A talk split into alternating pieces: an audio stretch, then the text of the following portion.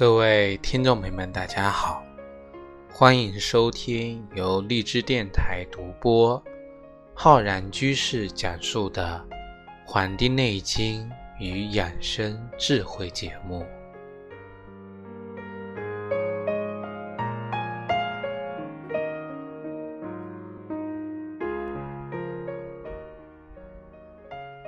那么，我们看今天节目的标题呢，就知道。要跟各位听众朋友聊一聊关于我们疫苗的事情，因为啊这两天关于疫苗的新闻、疫苗的风波呀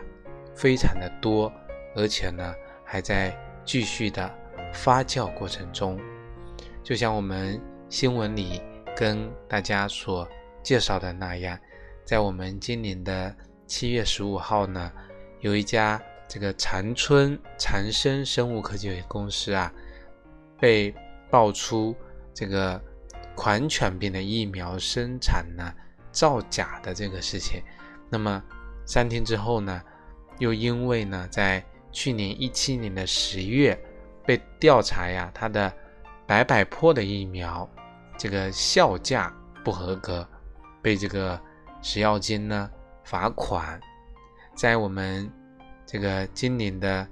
这个七月二十号呢，他的这个啊食药监啊对这个事件呢进行了处罚。那么这个距离这一批呀将近有二十五万只的这个销往呢这个山东省的不合格的这个疫苗呢被调查呀已经有将近九个月了。那么。这个事件啊，非常的敏感，而且呢，又波动了我们民众啊面对疫苗问题的一个敏感的神经，引发了呢全社会，包括政府，包括民众的这个关注。那么我们国家的领导人啊，也接连表态，说要坚决的依法的严惩这样的一个事情。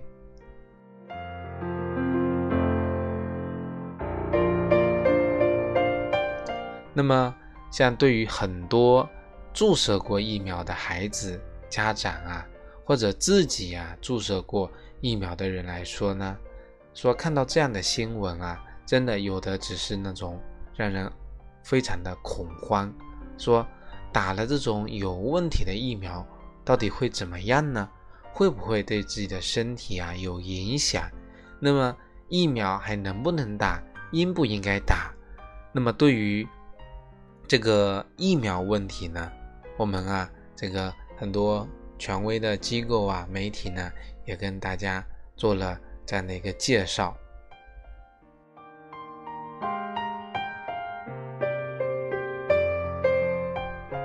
那么我们今天啊录制这期节目呢，就是想跟各位听众朋友分享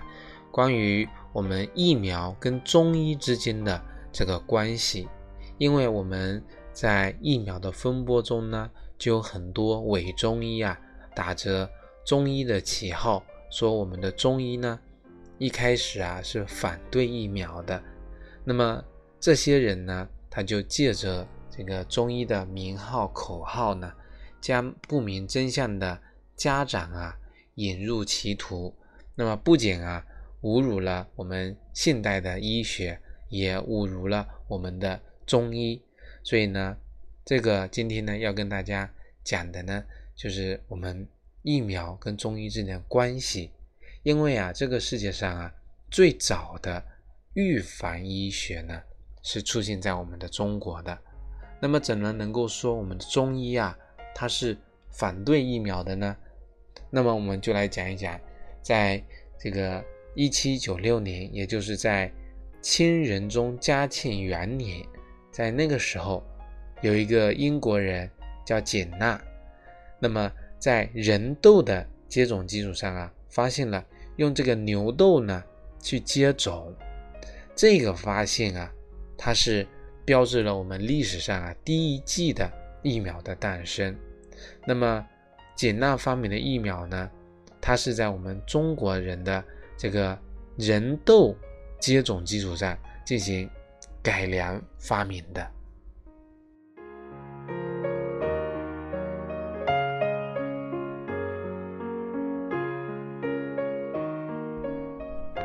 那么我们把时间往，再往前推，早在这个唐代呢，就有这种啊斗法。我们像这个董玉山的一篇著作叫牛斗新书中啊。就记载了这个考上士元五种豆，朱金自唐开元间，江南赵氏始传皮苗种豆之法。那么，直到我们到了现代十七世纪中叶呢，中国的种豆之法呢。传到了国外，那么才促进了英国人简纳发明了世界上的第一支的这个疫苗。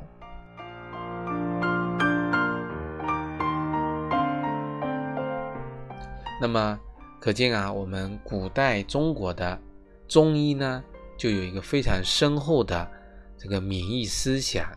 啊。相比之下呢，简纳发明啊这个牛痘的疫苗呢。比我们唐代人痘接种啊晚了将近有一千多年的这个时间。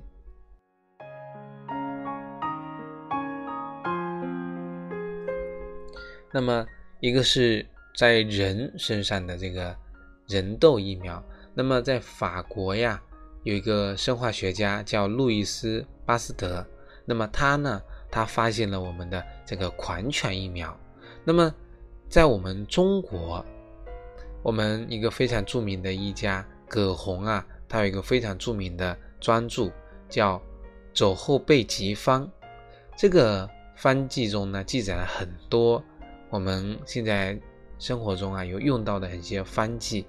这里面呢，就记载了治疗狂犬病啊，里面有一个这样的一个介绍，说疗狂犬咬人方，乃杀所咬犬，取脑。敷之后不复发，这个是说呀，这个治疗呢，因为被狂犬所咬的这个方法呢，那就是把咬人的这个狗啊，把它给杀了，那么用它的脑呢来进行一个敷啊，敷在伤口，那么呢可以导致啊这个狂犬病呢不会这个复发起来。那么，这个在我们啊后唐代的这个孙思邈的《千金药方》，以及呢崔之弟呢这个《传药方》，啊，还有等等的其他像《外台秘药》这些的这个记载中呢，都有这样类似的这个介绍。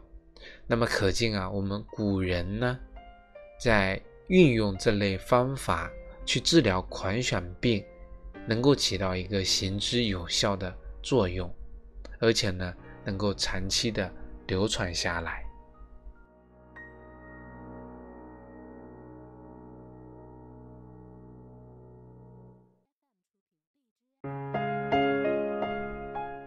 这个呢，我们巴斯德发明的狂犬疫苗的方法呀，跟这些古书中的记载呢。极其的相似啊，但是呢，古人啊，比巴斯德呢发现这个狂犬疫苗啊，更是早了将近有一千五百多年。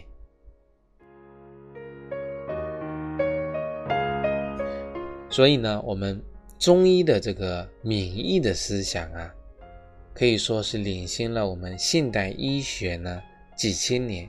真正的中医呢，它是不可能啊。反对这个疫苗的，而且呢，是我们疫苗的这个开始的一个地方。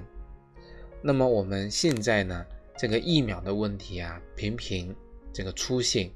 那么有的呢，媒体就宣传说这个疫苗有害，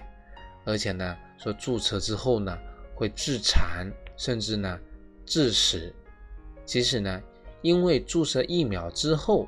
所造成的不良反应而导致呢，致残也好，致死也好呢，这些呢都是一个小概率的事件啊。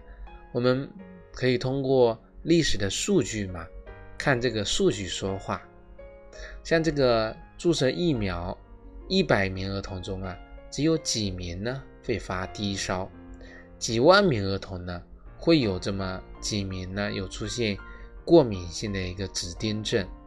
而几十万名呢才会有这么几名啊发生这个感染。那么虽然啊是小概率事件，但是为什么它会出现呢？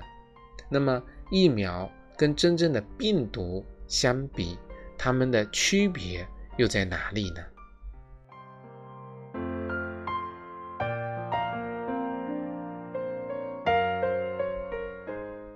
那么就像啊，我们今天的这个介绍的说，这个狂犬病疫苗啊，说啊，到底到目前为止，那么有没有出现过啊造成失效而导致人出现意外的这个情况呢？那么我们国家呢是告诉我们啊，说这个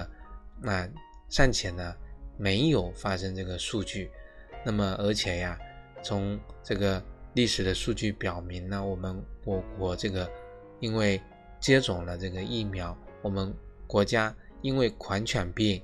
这个致死，或者说因为感染狂犬病的人数呢，在这几年啊，一直都是一个下降的趋势。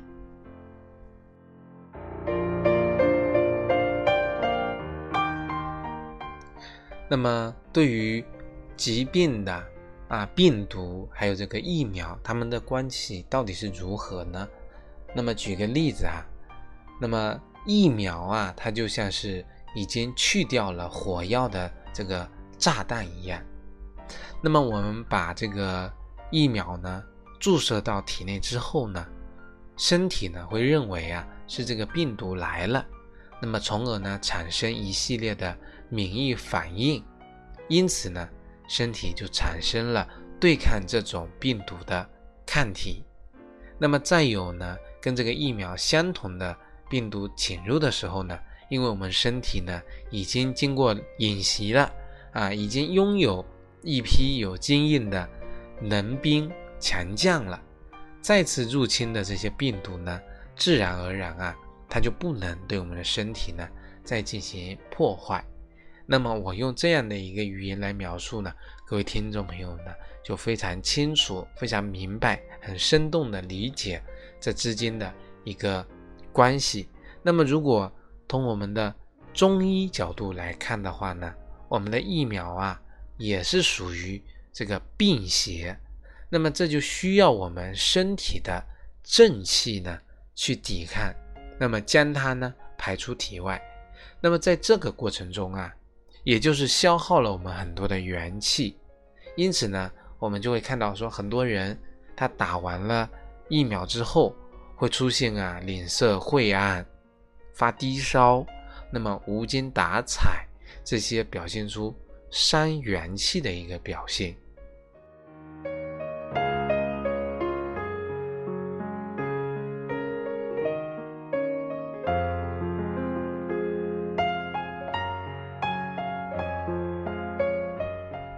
那么简而言之呢，这就像是我们平时呢。这个军队的演习作战的演练啊，最终呢，效果实际上是我们的军队作战能力呀得到了大大的增强。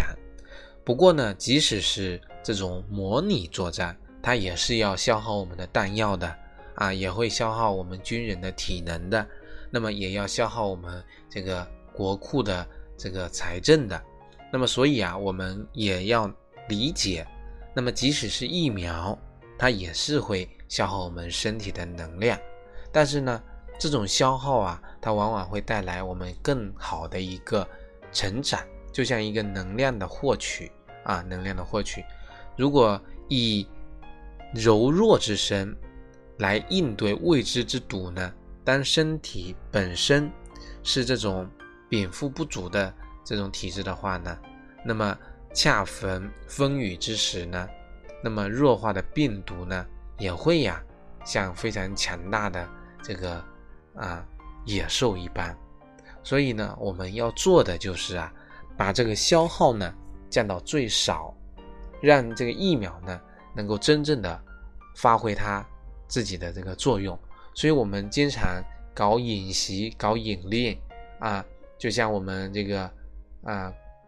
这个逃生演练这个。火警的演练一样，当危险真正来临的时候呢，我们才能够呢做到淡定从容，才能够呢这个冷静应对，而不是啊突发情况那么慌里慌张，最后呢导致非常大的一个损失。所以呀，打疫苗之前啊，提前要注意呢，恢复我们身体，提高人的正气，来养胃气，自然呢是不用惧怕啊，打了疫苗之后所给我们身体造成的一种消耗。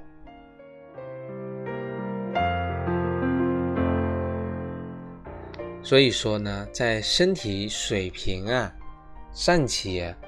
尚可的时候，注射疫苗呢，它是有利而无弊的啊。所以我们现在说，很多人说打点滴对身体有害，其实这个呢本身因为很多啊冰凉的液体进入体内，它消耗我们的阳气。但是疫苗呢，它的量少，而且呢，它是一种能对我们的人体正气提高呢一种异物。那么它反而起到的作用是更有利于我们身体呢进行一个升级的。虽然呢疫苗预防的做法呀类似于我们中医所倡导的这个治胃病啊未来的胃，那么但中医呢治胃病，它是为了呀正气存内，邪不可干，它的方法呢是积极的。去提升我们自身的阳气水平，来求得内盛外王啊，不战而屈人之兵啊，不跟你打仗，那么你呢，自然而然就屈服我了。那么总使总使呢进行质变，那么也要啊掌握主动权，进呢能够集中优势的兵力，驱邪以达外。啊，把邪气呢退出人的体外，那么退呢也能够啊修身养性、休养生息，守护我们的生化之源。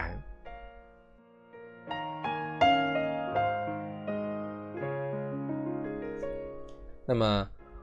我们讲啊，其实注射疫苗也好啊，讲到我们中医治胃病也好，其实还是得落实到我们《黄帝内经》，落实到我们。《伤寒论》中的这个思想，就是呢，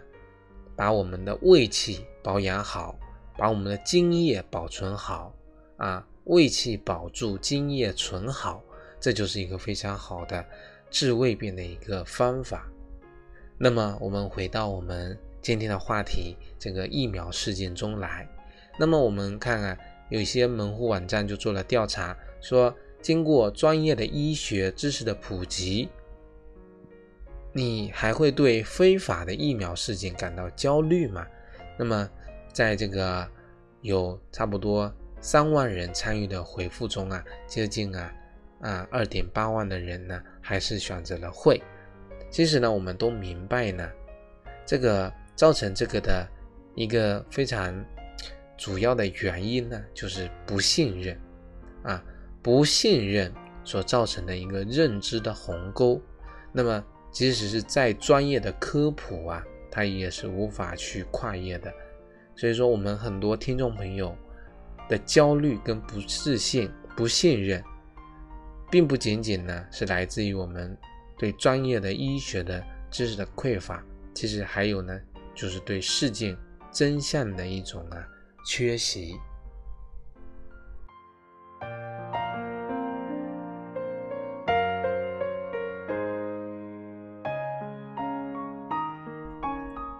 那么我们看到啊，很多人在网上留言啊，在我们的节目下方啊留言，那么很多呢获取各类的这个数据，那么并进行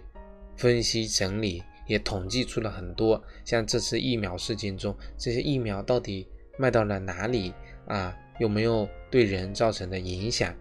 其实这些事情啊都是特别让人感动的。我们公众呢能够在这个。事件中啊，起到一个推动事件啊，朝着它有利的啊，有利我们人类发展的这个方向去发展。平凡的人们呢，总是能够给我们带来很多的这种感动。那么感动的同时呢，也希望大家明白，与其呢去啊激愤，去这个恐惧，那么不如想想啊，可以做一些什么，才能让自己的更有力量，去学好中医，去学好啊这个中医知识，去关爱家人，它并不只是一句空话，更应该呀成为成为我们现实的一种选择。好了，对于本次的事件呢，如果大家有什么想法跟思考，可以在我们的节目下方留言。我们的节目呢，就跟大家分享到这里。如果大家想学习更多中医知识呢，可以关注我们《黄帝内经与养生智慧》的微信公众号和养生交流群。如果想学习更多中医知识理论，那么可以在我们。这个网易云课堂搜索中医基础理论，或者搜索中医诊断学的课程，咱们下期再会。